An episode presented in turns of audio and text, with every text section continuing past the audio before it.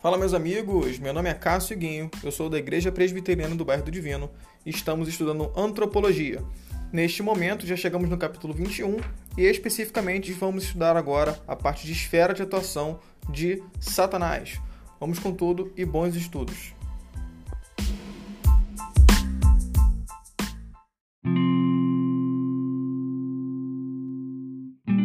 O Apocalipse descreve o diabo como alguém que se revoltou contra Deus e que, juntamente com seus aliados, foi expulso do céu.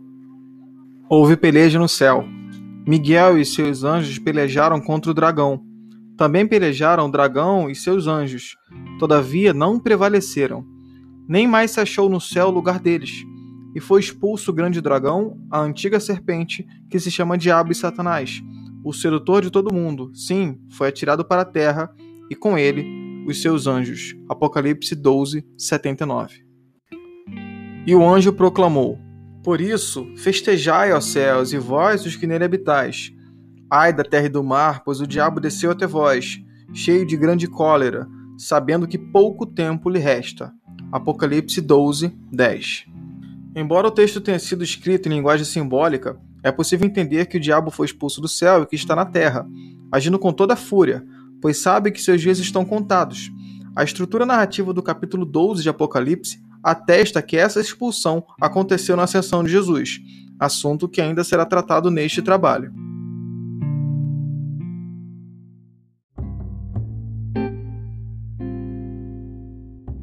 Por ora, é importante entender que, segundo a Bíblia, Satanás e seus anjos estão na terra. Eles não estão nem no céu, nem no inferno. As figuras simbólicas que descrevem o diabo como sendo o chefe do inferno que atormenta as almas dos perdidos não são bíblicas. Tanto o céu quanto o inferno estão sob controle de Deus, pois o inferno é lugar de punição.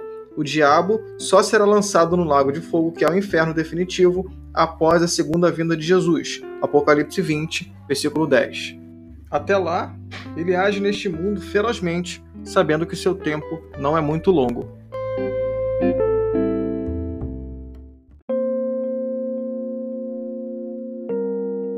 Mas é preciso considerar qual é a liberdade que ele tem de agir neste mundo.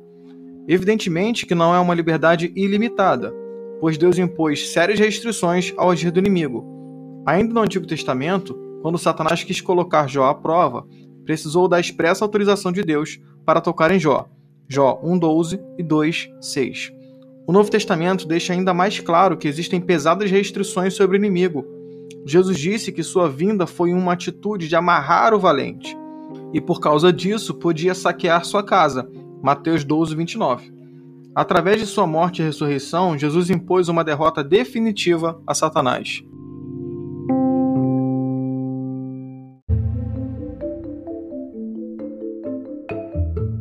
Paulo descreve os efeitos da obra de Jesus sobre o diabo e seus anjos com as seguintes palavras: e despojando os principados e as potestades, publicamente os expôs ao desprezo, triunfando deles na cruz.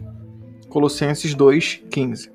E o autor aos Hebreus diz que ele foi destruído, visto, pois, que os filhos têm participação comum de carne e sangue, destes também ele, igualmente, participou para que, por sua morte, destruísse aquele que tem o poder da morte, a saber, o diabo Hebreus 2, 14.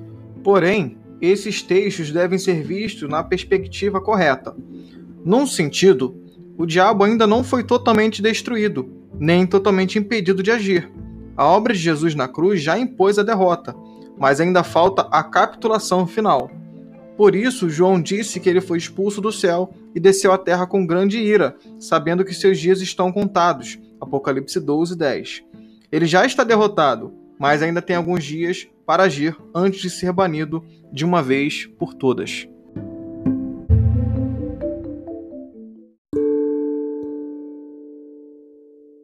Um modo de entender isso é considerar o que João fala a respeito de Satanás em Apocalipse 20, do 1 ao 3. Então, vi descer do céu um anjo. Tinha na mão a chave do abismo e uma grande corrente. Ele segurou o dragão, a antiga serpente, que é o diabo, Satanás. E ele o prendeu por mil anos. Lançou no abismo, fechou e pôs selo sobre ele, para que não mais enganasse as nações até se completarem os mil anos. Depois disto, é necessário que ele seja solto pouco tempo. Alguns olham para este texto e pensam que está falando de um milênio futuro, depois da vinda de Jesus. Acreditamos que o texto não esteja falando disso, mas justamente do que já está acontecendo desde a morte e a ressurreição de Jesus. João descreve de forma simbólica o aprisionamento de Satanás.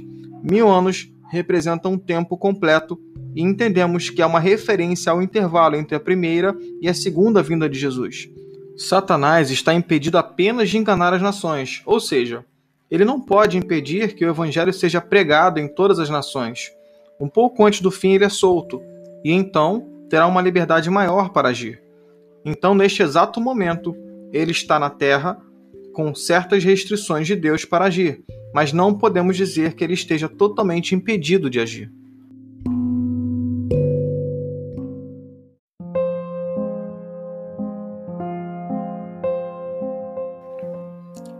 É evidente que todo poder que ele pode demonstrar depende de uma permissão divina. Mesmo que ele não queira admitir, é uma ferramenta nas mãos de Deus. Como um homem pode usar um cão bravo, Deus usa Satanás para disciplinar o mundo. A Bíblia diz que os demônios estão acorrentados.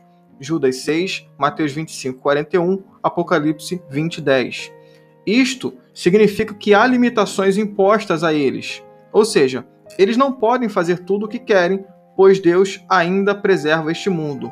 Satanás gosta de ser chamado de governante, Mateus 4:6, mas seu poder é limitado pelo poder de Deus. Entretanto, num tempo final, parece que Deus concederá uma liberdade bem maior para ele agir, por um tempo limitado, antes da segunda vinda de Jesus. 2 Tessalonicenses 2, do 3 ao 9.